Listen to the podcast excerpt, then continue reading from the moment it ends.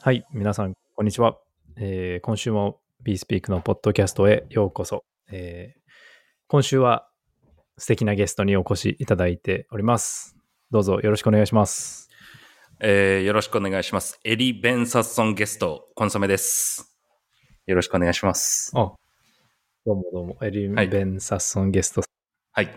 よろしくお願いします。よろしく。くお願いします。だ あなたは、あなたは誰ですか コンソメです。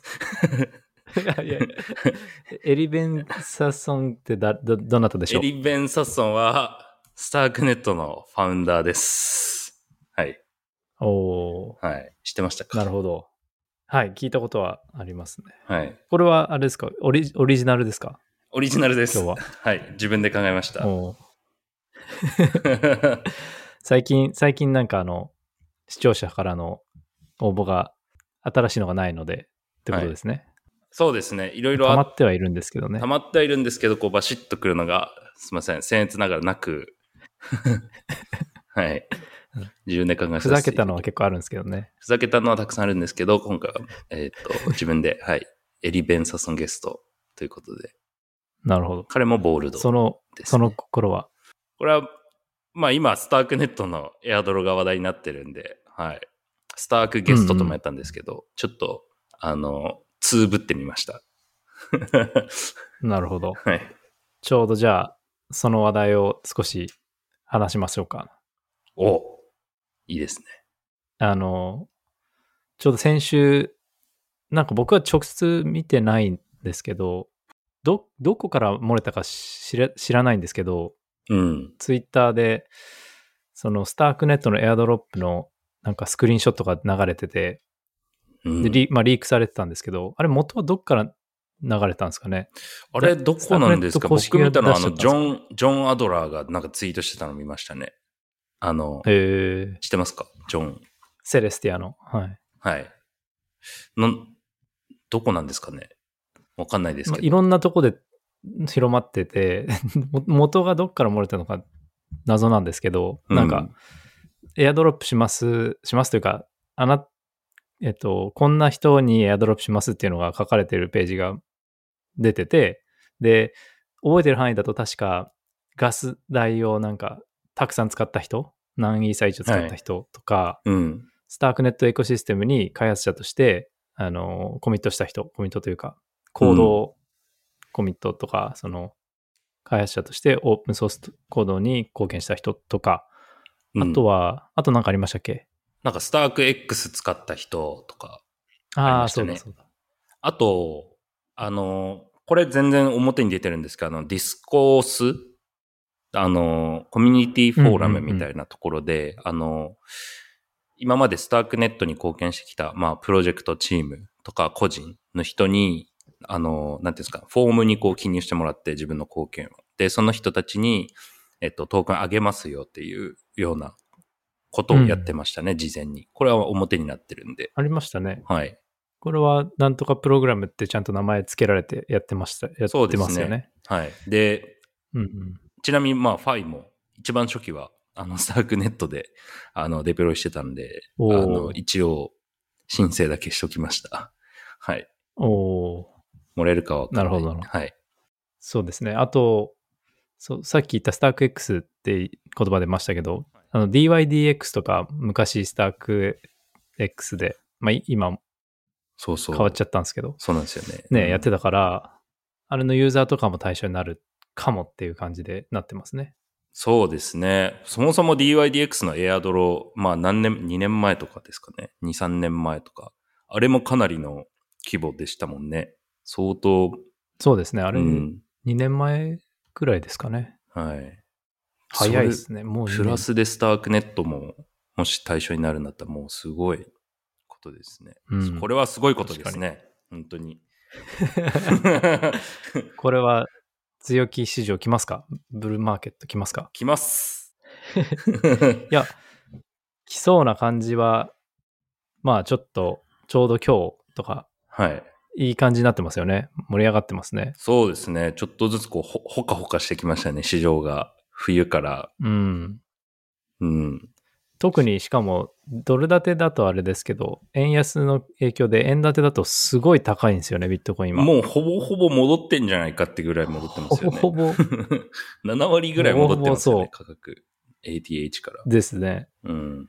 だから、さ最高価格からにも近づいてるから、円で見ると結構見誤るというか、ですね。あ結構気をつけた方がいい気がしてて、おうはい。どれでな見んかろよ。わーとか言って、はい。そうそうそう、わーっつって、え円で最高値更新って言って、いろいろ群がった人が大暴落で落とされるっていううん可。能性ある。ドルでは、さあの、多さ、多さっていうか ATH 到達しないで、オールタイムハイ到達しないで、はい。で、結局 ETF も別に1月に承認されずにはい。大暴落みたいなそれもあるんですよ、ね。光景が見えるんで、うん。それもあるんですよ。ドルで見た方がいいです。どれで見た方がいいですね。うん。はいあのー、次の反撃、まあい ETF つでしたっけあ、そうそう。あれは4月ぐらいですかね。もう来年の今4度の月ですか半年うん、ぐらいでもう半減期。そ本当に半減期で当大体てになるのかっていうのはちょっとあるんですけど ね。う。そうですね。結構その、信じてる派もいれば、はいいや、これまでたまたまだだっただけで半減期は別に見ないっていう派もいるじゃないですか。はい。そうですね。結構シリアスな人たちがそう言ってるから、うん。まあ、どうなんでしょうね。わかんないですよね。そうですね。僕はもう当てにしてないですね、半減 期は。うん。なるほまあど。来るときは来るっていう感じですね。これでまでたももし、その半減期、はい。あのーまあ、ブルーマーケット来るじゃないですか。して、はい。じゃあなんか VC の人たちが、またなんか Web3、Web3 って言って、こうまた戻ってくる可能性はあるんですかね。その、ああるんですかねっていうか、その、なんていうと、うん。こう、僕らはずっとクリプトの中にいながら外を見てるわけじゃないですか。外を見てるというか、うんクリプトにこう、関関わったり関わってなかったりする人たちを見て、出たり入ったりする人見てるわけじゃないですか。また来るんですかね、なんか Web3 は終わったとか言われて。そういう人たちが。うんうん。なんか、いだからそそうなるためには多分ちょっと違ったユースケースみたいなのが出てこないと、そういう人たちも帰ってきにくいんじゃないですか、なんかさすがに。これはキラーアプリみたいなものが登場して、そうですね。なんうかんそれを言い訳に、言い訳とかいい理由に、はい。 これが出てきたから戻ってきましたみたいなのを言ってくるかもしれないです。なるほど。うん。じゃあその予想が大事ということですね。それはあり得る。何が、どんなキラーアプリが出てくるかとか。なるほど。そうですね。どんなナレーティブというか、どんな、来年は新しいどんなことが起きるんでしょうということですね。 そうですね。すごいいいいまとめ方で、あの、すごい感心してますけど、 ちょうどそう、今日はですね、はい 今日はあの、そんなにこれみたいな話したいことがなかったんで、来年のじゃあ、予想じゃないですけど、来年に何が起起こるかみたいなのをちょろっと話そうと思って、実はいます。で、ちょっと僕、準備してなかったんで、また僕の分は、えっと、来週か再来週かとかに話そうと思うんですけど、コンソメさんが実は、ちょっと前に用意してくれた 5, 5個ですかね、5個の5個ポイントがあるんで、はい。 2024年はこの5個を押さえとけば大丈夫っていうポイントがあるんで、予想ですそよ。れについて話して、はい、それについて話していくっていうので、どうでしょうか。じゃあ、やりますか。はい。はい。じゃあ、やっていきましょはい。まあ、そもそも、あじゃのあ、ききよさんから、あの、来年の予想してくださいというリクエストもらっていたので、まあ、それに答える形で、まあ、う。うん2024年、クリプト何が起きるかっていうのを個人的に、えー予想してみたというものになります。1個目いきます。ETF 承個目認じゃじゃブーん。ムです。おーはい。これは、ブームなんですね。ってことは、連続してなんか、たくさん起きるいや、っってていいうう意味。わけではなくて ETF がまあ承認されて、こう、なんていうんですか、クリプトの価格が盛り上が上るがって、そう、ブームになるよという意味で。うん。はい。かなと投思っ資条件ではない。投資助言ではございません。まあ予想な んで、はい。買っとけとかそういうわけではないですけども。はいはいはい。まあ噂されているので、これははい。 うん。あるんじゃないかな時期とかはなんかありますかコーヒーさんが1月って言ってたんで、あの、1月だ と思います。いや、なんか、確か最速で判断されるのが1月とか言われてますね、今。で、はいはい。正直、わかんないですよね、そこは。そうですね。あの、遅延する可能性はめちゃくちゃあると思うんで。うん。でもまあ、遅かれ早かれっていうことですよね。そうですね。なるんじゃないまあ、そろそろいいんじゃないですかね。もう、ごねごねごねごねしてたん で、さすがにもう、はいはい。承認されるされない詐欺みたいなのずっとあったんでね。今までクリプトで、そうですね。はい。そろそろお願いしますというところですね。そうですね。うん。承認されたら、じゃあ、ちょっと、ライブ放送しましょうか。 承認パーティーですね。承認パーティー。そうですね。ぜひしたいで すね。ちなみに承認された後の、この、ポジションの持ち方どうしたらいいんだろうっていうのはちょっと考えることがあって、は金だったらずっと上がり続けたじゃないですか。うん、なんか8年間上がり続けたらしいですね。いつ打ったらいいんだろうってなりませんかな んか。そうですね。うん。確かにって。なって考えてて、どう、こまたでもクリプトの性質上絶対なんかベア来るのか、金みたいに上がり続けるのか、うんちょっと判断しかねていて。そういうことですね。っていうのと、まあ、それ、クリプトだけに限った話じゃなくて、あの、ドルのインフレとかあるじゃないですか。あと、なんはいはか、いドルが、まあ、もうこれ以上利上げできないかもしれないんで、利下げうんする場合とか、そうですねなん。かそういう複合要因がああるので、もうわかんないです。個人的には。 もうどうしたらいいか。必要になったら。 3月ぐらいに売ればのかもしかしたなはらい。利下げとかも言われてて、うーん。で、なんか大統領選もあり、はい、は半い。減期もあり、なるほどだ。から、いや、売るタイミングとかって多分その一番難しいですよね。難しいんですよ。おっしゃる通り。で、ETF 承認とこここはの利下げが重なったらもうすごい多分、わかんないけど、勝手な予想だけど、投資上限ではないけど、うんすごい上がるんじゃないかな、ブームになって、と思いっているんですけど、や、そこはもう握り潰す覚悟スでト。ロングハンド で。はいマイケル・セーラーと一緒にそうです握ね。続 けて。僕も、はい、あスの人トラテジーすごいでがすマイクロなんで、はい。はい、はい。ということで、これが、あれですね。そうですね。え一1個目のー予想。 ETF 商品。うんこれはもうなんか、もう、もう何も疑わ、なんだろう、誰も反反論の余地なしって感じだと妥当な予測思いでますすかね、コーヒーさんもはいありそうだなっていう感じですかね。そうですね。これ、まず最初に入れといていいいいじゃいいんじゃないかな と。これ当たったらなんかもらえるんですか当たったら、そうですね。僕からなんか、おあの、面白い NFT 買ってあげます。やった。あんまり期待してないけどクリスマスプレゼント に。クリスマスじゃわかんないですかそうですね。ら。はい、まあ来年のクリスマスとか、来年の遠いな。その1年 わかるじゃないですか。 B スピークデザインのレッジャーナノとか欲しいかも。ああ、いいですね、はい確かに。あの、サイバーロックならあげられますけ どね。 ハードウェア、俺と。前もらったやつですね、2個目。レッジャーは、はいそうそう、レッジャーはなんだっけ、あの、スタッシュでしたっけなんですかちょっとかっこいいのが出るじゃないですか、今度来年の夏ぐらいに。あ、そうなんですか確か。スタッシュ。あの、iPad みたいな、iPad とまで言わないですけど、ちっちゃいタッスチマ画面ホの。サイズのタッチプレイの、へターッチ画面の、はい。それ、ぜひ。そ、れ、はいそれじゃあプレゼントやしったます。当たっでも、当たったらってあれですよ。ETF はあ当たるじゃないですか、多分。わかんないですけど。あーいやいや、じゃあ5個、5個のうち ETF 3はつ以上とかにしますか ?3 つ以上。そうですね。でも実質、これ ETF は除外した方がいいと思うんですよねえー 大変だな。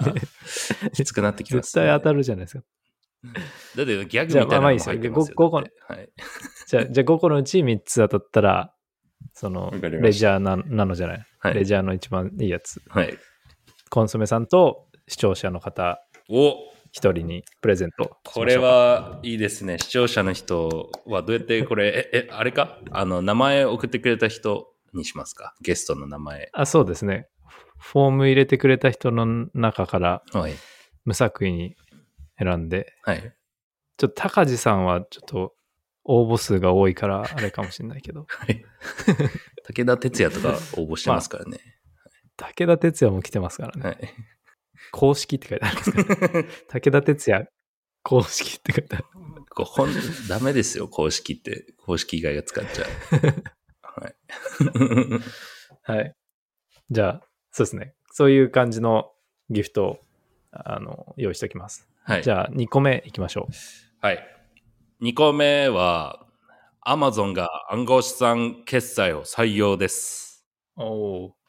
それ、ユーザーが暗号資産を使って支払いができるっていうことですかそうですね。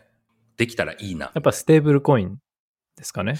そうですね。ステーブルコインで、まあ、USDC、USDT、もしくは PayPal、USDC みたいな。うん。 US、ん ?PayPal、USD。ビットコインとかイーサリアムはない感じですかうね。ーん、も、ある。なるほど。はい。ってもうある思いましたね。っていうのは、えっと、まあ、はい前の、前、うんと、どっかの放送で言ったんですけど、やっぱりクリプトって、あの、決済が、あの、キルアプリなのかなっていうのは個人的に思っていて、まあ、あと送金うん。でうんここのベーシックな部分が、なんかね、普及するといいなっていう希望もあるし、あの、あとずっとこれも Amazon が決済採用するんじゃないかってニュースってたびたびクリプトの中で流れてる んで、出てますね。もうそろそろ いいんじゃないかなっていうのなるほと、ど。あと、まあ、コインベースが、あの、こういうのを採用してたりしま、提供サービスとして提供してたりして、コインベースコマースっていう、その、うん。決済用のなんか SARS みたいな提供してるんで、まあ、いいいんじゃないかなって、そろそろ。それをじゃあ、うん使ったりして、いエンドユーザーはクリプトうん。を使って支払いができるということですね。そうですね。したら、マスアダプション進むんじゃないかなっていうのは、ちょっと個人的に思ったりしてますが、はい。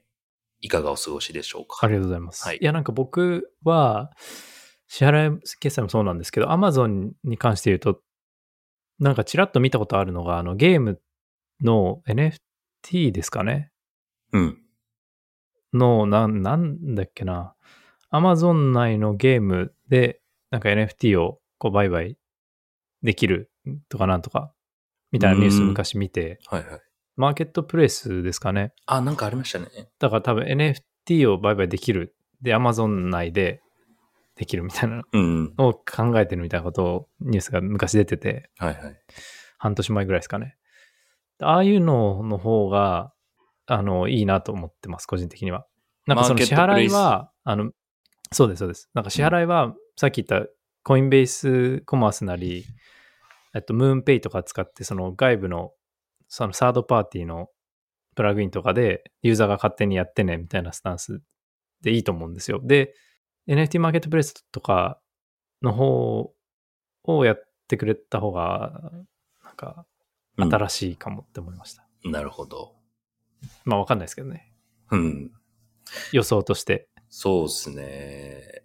僕もこれ暗は号資産じゃであ決済したいですからね。こっそり、ん。こっそりとか言ったら。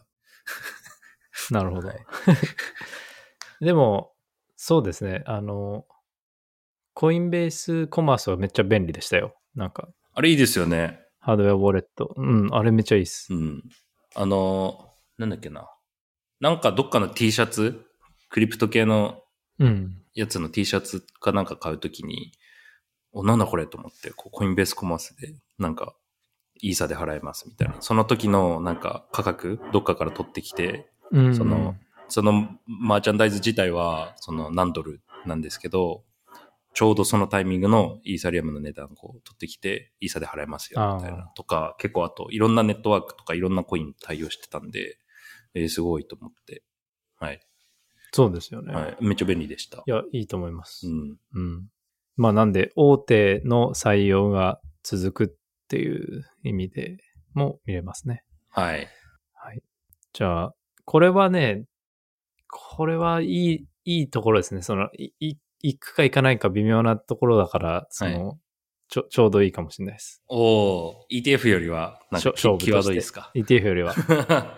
いい、いいライン。 ETF よりはフェア、フェアです。フェアですか わかりました。はい。じゃあ、三つ目お願いします。はい三つ目は、PayPay が USDC 決済採用、かつ、ビットコインでポイント運用でき る。です。これ、ペイペイなんですね。 PayPay です。日本のペイペイですね。あの、日本の PayPay、PayPay などにした方が良かったかな。ペイペイがなんと USDC。はい。なんるほどと、まあ、ステーブルコインってことですね。そうですね。だそうででもす。ドルってなりますかねなんか日本のステーブルコインとかならまだありえそうかな。それ言われるときついな。いや、で、あの、ステーブルコインに置き換えましょう。そしたら。ステーブルコペイイン、ペイペイペイなどがステーブルコイン決済そうで採すね用。ということ BTC でなどでポイント運用可能。ポイントは BTC じゃないとダメ です。のこの言い方は。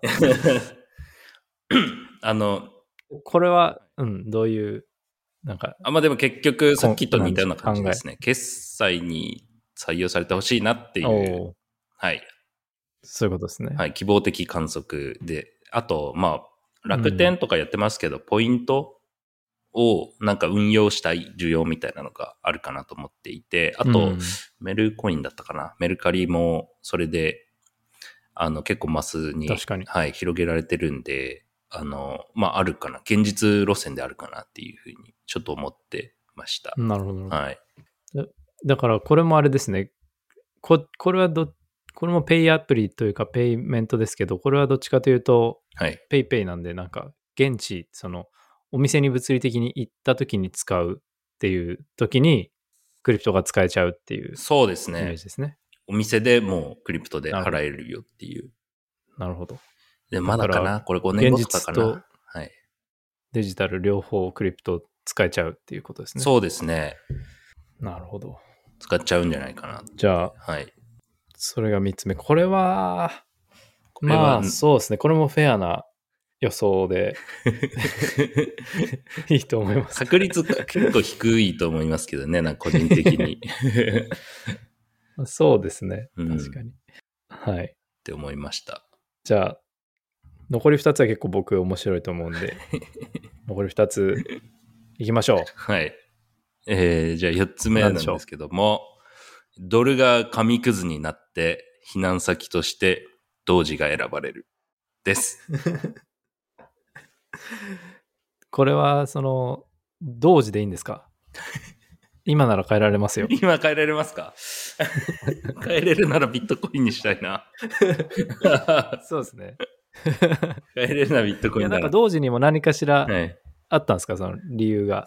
同時、例えばスペース X との関連とか、イーロン・マスクとのあれとか。ああ、まあでも、そうそうそう。あの、イーロンがまた言うんじ、その、Web3 ブームみたいに来たら、C- CTO、う当時の CTO だとか、また言い出して、まあ、ブーム来たら同時上がるんで、はい。これはでも、うん選ばれてるって言い張れるラインじゃないですか。選ばれたんじゃないですか、これって。こう、結果論 で。ああ。でも、ドルの対先ってことは、その、リザーブ通貨というかね、その、はい主軸、基軸通貨として選ばれるって意味なので、それとして見られるっていう意味で、同 時。あこの、とでビットコインにしましょう。そうですね。いや、ビットコインならすごいフェアだと思います。なんか、ああり、起こりかねないというか、そうですなよんかバラね。ジの予想と一緒ですけど、うんどれが紙くずになるのは結構角度高い気はしてて、個人的に。うん。うん。紙くずになるっていう表現があれですけど、その、なんだろう、今まあ円安になっちゃってますけど、来年とか、あの、その逆、うん。振り戻しみたいな、うーん、来る可能性あるんじゃないかな。ソフトランディングできるのかな関係ないですけど。うんうんわかんないですそね。こは、また、そう、なんか、最近、また平穏になったように見えてますよね。なんか特にうん何も、そんなに一時期と比べると、こう騒がなくなってるっていうそうですね。感じですけど、コンソメさん的には、まあ、ドルの衰退は避けられないんじゃないかっていうことですね。ずっと、利上げってずっとできるもんなんですかね。いや、もうできないから、なんか3月ぐらいには利下げするみたいな観測、あなんていうか予想は出てきてますよね。そうですよね。ってなると、うん。だから逆の現象来ますよね。今、円安ですけど。なんかまあド、うん、ドルから確別にのに変えようみたいな動きになる可能性はありますよね。まあ、それでビットコインなりそうですよね。何かが。かなと思なっんかただ僕、はいはい。ちらっふと思ったのは、そのクリプトが進めば進むほど、クリプトがはい。さ存在力を増せば増すほど、なんかドルは強くなる気はするんですよ。ドドルにとってはプラスだと思うんですよ。お BTC に行くっていう見方もできるんですけど、はい。でもステーブルコインがないうちは、その分散的にできるステーブルコインがないうちは、どうしてもドル建てのステーブルコインにみんな行くと思うんですよ。ああ、は DeFi とか見てもそうですしい。はい。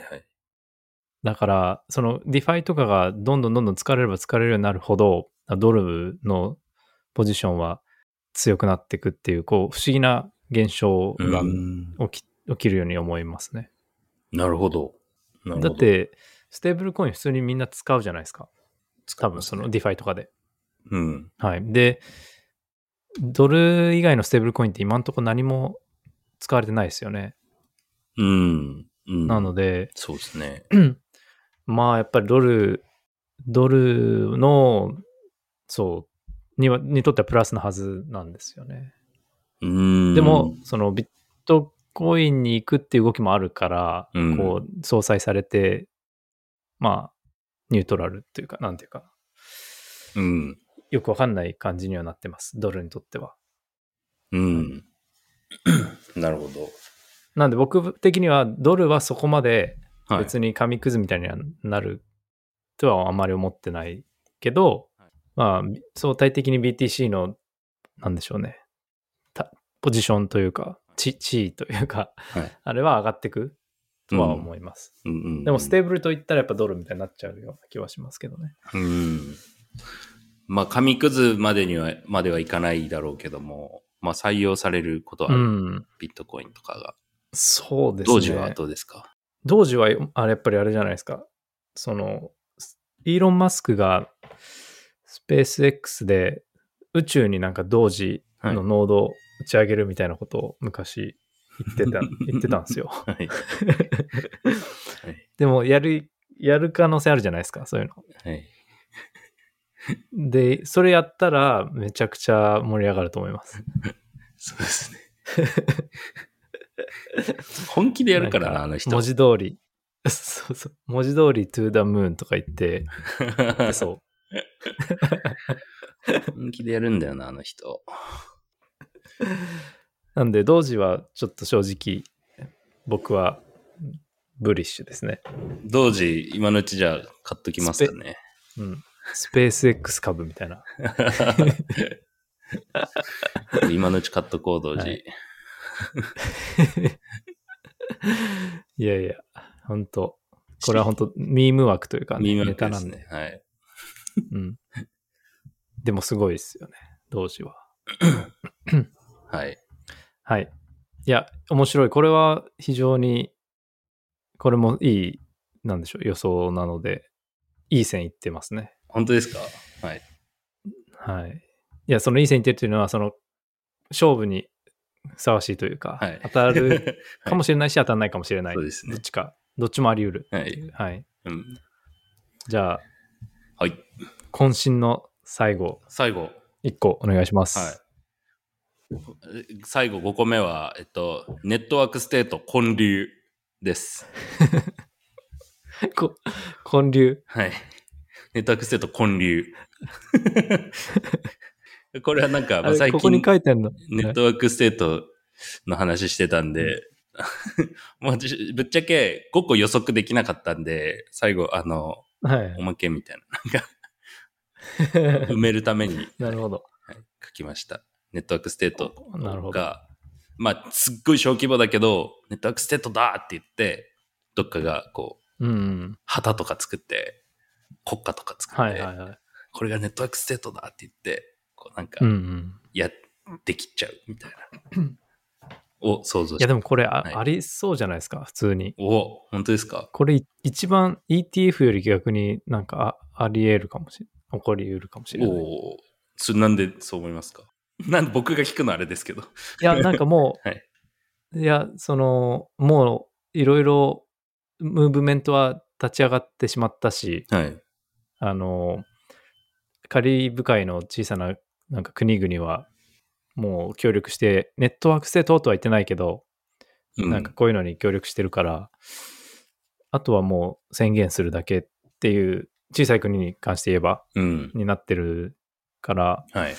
なんか、これは結構ありそう普。通に起こりそう。ちっちゃいので良ければですけど。そうそう。なんかだから、は、はったりレベルですけど、ネットワークステートだって言って、うんいうところが出てくる可能性はあるんじゃないかなっていうので、書きましたし、うん。あれなんかビタリックの最新のブログで触れられてなかったかな、ネットワークステートのあ、そうなんですね。うんって書いてた、書いてた記憶があります。はい。でビタリックも注目してます。へえ。もしい、や、ネットワークステットを、うんあの、コーヒーさん入ってもいいですよって言われたら、入りますかうん、そうですね。入ってみたいですね。おおいいですね。入ってみたいですね。まあなんか、いろいろ属せるっていう感じだと思うんで。うん。試しに入ってみて行ってみてとか、まあ、行かなくてもいいいいっていうことだと思うんで、うんまあその物理的な所属とデジタルの所属っていうのもあるみたいですしまあいろんな種類のあれがありますよねネットワークステートが コーヒーさんが立ち上げるっていうのはないですかそうですね僕が立ち上げるのはないですねコーヒそれはあーのパブリックみたいな。ぜそれはあの角度ゼロですねない ですかはい。いや、んそうですね。これってし、なんか、あれなんですよ。今日、昔のポッドキャストとか見て、聞いてたら、はい。僕のじゃなくて、その、バラジとか、ナバールとかのポッドキャスト昔の聞いてたら、クラブハウスのレコードかな聞いてたら、うんはい当時はネットワークステートって言ってなくて、当時はエグジットって言ってたんですよ。ええそうなんですそかの国とか、そう、政府とかからのエグジットって意味で、あーエグジットって言ってて、で、個人が国とかからエグジットして、好きに場所を選べたり、政府選べたりとかいろいろ話してて、うん、で、多分どっかのポイントで、多分本を書くポイントかなんかで、ネットワークセートってうんいい出したんですよね。なるほどバラジが。まあ、マーケティングというか、なんだからなんていうんですか、わかりやすい言葉で表現してあげる。そうそうキャ。キャッチーな。うん。結構前からずっと考えてたっぽいですね。このずっとエグジット、エグジットって。ええそう、ずっと前、もう何年も、何十、十何年も。多分にに、そうですね。2018、9とかぐらいからもう言ってたみたいえですね。エグジットって。で、なんかその文脈で、あの、スドニミティとか、スドノマスエコノミーとかも、多分2017年ぐらいからかな、言ってたみたいで。えうん。そうなんですよ。話それましたけど。すごいまあ、これは、はいあ、いえいえ、どうぞ。でもなんか、そ、その辺の、なんか、草、草のね、運動みたいなのが、ここに来て、花開いてきたっていうそうこですね。となんですよね。うん。なんですか、ね。ネットワークステートトークンみたいなの出すとこ出てきそうですね。国民になりませんかみたいな。だから DAO の、あそれ DAO2.0 みたいな感じで。それ、いいっすね。面白いっすね。なんか、もっと面白いいろんなアイディアが結構ああって、はい。なんかその、自分の国に人を呼べる代わりに、その人になんかお金を渡す。あもちろんこれじ現実になってないですけど、例えばコンソメさんが日本にいて、なんか、あの、アメリカ人を日本に連れてきたいから、 はい。そのアメリカ人に対して、なんか、お金を払って、日本のパスポート発行してあげて、で、そのアメリカ人は日本に来れて、はい。で、コンソメさんのために働くみたいな。でこれは別に例、例ですよ。日本でそんなことできないですけど、はい。そういう感じで、こういうコンセプトでやる国が出てきたら、面白いよねっていう話も聞きましたね。く来る人に対してお金を払うってことですよね。その、そうですね。連れてきた人じゃなくて、リリファーラーじゃなくて、リファそうー、です。リファーリそうそうリ。リファーした人が、リファラーの方が払う。ー。なるほど。で、はいはい。えっと、来た人は、その代わりその人のために働くんですけど、えなんかそこでこう、マーケットができるとか、ー、はいなんかそういうことを、ん全然じ現実にはなってないですけど、はい。そういうことをか考えてるというか、議論してるのを見たりしましたけど。ちなみに、ちょっと話広がっちゃうんですけど、ずれるし広がるんですけど、あの、コーヒーさんって、その、日本ってもっと、あの、外国人労働者入れた方がいいと思いますかいやー、なるほど。難しいですね。僕はそうですね。そう思います。なんおかうその、結構知り合いでも日本に来たい、住みたいっていう人多いんですけど、はいビザが結構むずくて、なんだかんだうん入れないんですよ。働け。けないんですよ。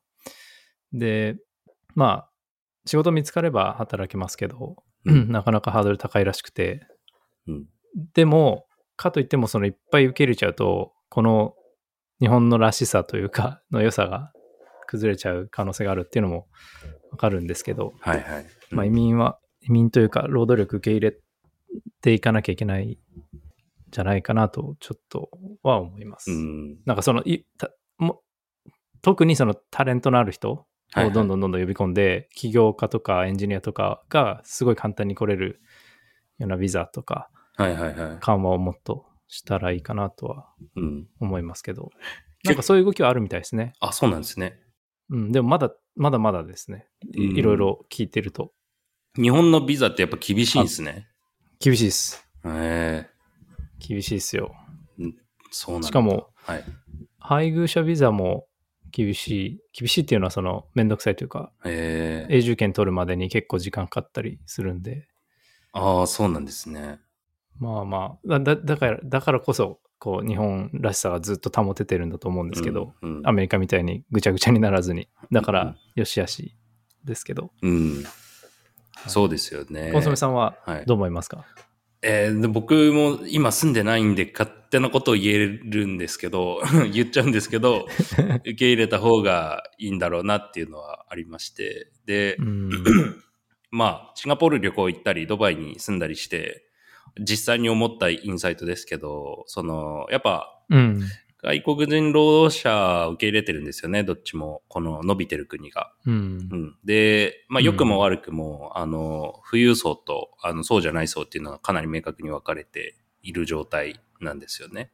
で、うんうんだからこそ成長できてるっていうのは、あの、ありますし、なんかまあ何を取るかですよね。その日本の人が、その経済成長、失われた何十年みたいな言われてるじゃないですか。で、それを本気で解決したいんだったら、まあ、あの、外国人労働者受け入れたりして、うん、解決していくしかない。で、だけど、自分の住んでるアパートの隣とか、あの、同じ階の人が、もうなんか5割ぐらい、なんかバングラデシュ人とかになっちゃう状況を、じゃあちゃんと飲みましょうねっ ていう。うんううんん。でも本当にそうい確かうにことになるんで、うん。確かに確かにそうですねドバイとか来てると本当にダイバーシティ、ダイバーシファイドされてるんですよね。そのエレベーターとか乗るじゃないですか。あの、で、うん5、6人こうバッて、ランダムにこう人が入ったら全部違う国の人なんですよ、大体。 そうなんですだから、このふく袋にこう手入れ全て、部ランダムに5人ピックアップしたら、ぜ多分大体違う国の人なんだったりするんですよね。えー、ド面バイと白いかだと。うん。それすごい面白いですし、うん、まあだからこそ成長できてるっていうのはありますし、うん。って思います。なんかまず、はいまずは、そのノマドビザというか、リモートワーカー簡単に受け入れるというか、うん誇れるような感じでできたら一番いいなと思いますけどね。そうですね。今あのちょうど日本滞在するのそんなに高くないんで、あの、いいいいんじゃないかなとああ、確かに。思いますね。あと、全然どうでもいい知識なんですけど、あの、街にこう、インドカレー屋さんあるじゃないですか。あれって、はいはい。全然売れてないインドカレー屋さんなんですけど、ちゃんとなり、商売として、ビジネスとして成り立ってて、それは、バングラデシュとかの人を、こう、雇うって、そのインドカレー 屋さん。それで、マネタイズしてるんですって。そのビザ、就労ビザ発行するから、そのインドカレー屋さんに働かせて、あそれで儲けてるみたいーえ、だからそこ、それで手数料取ってるってことですかな。ですです。でも、い雇ってるから給料は出すけどってことですよね。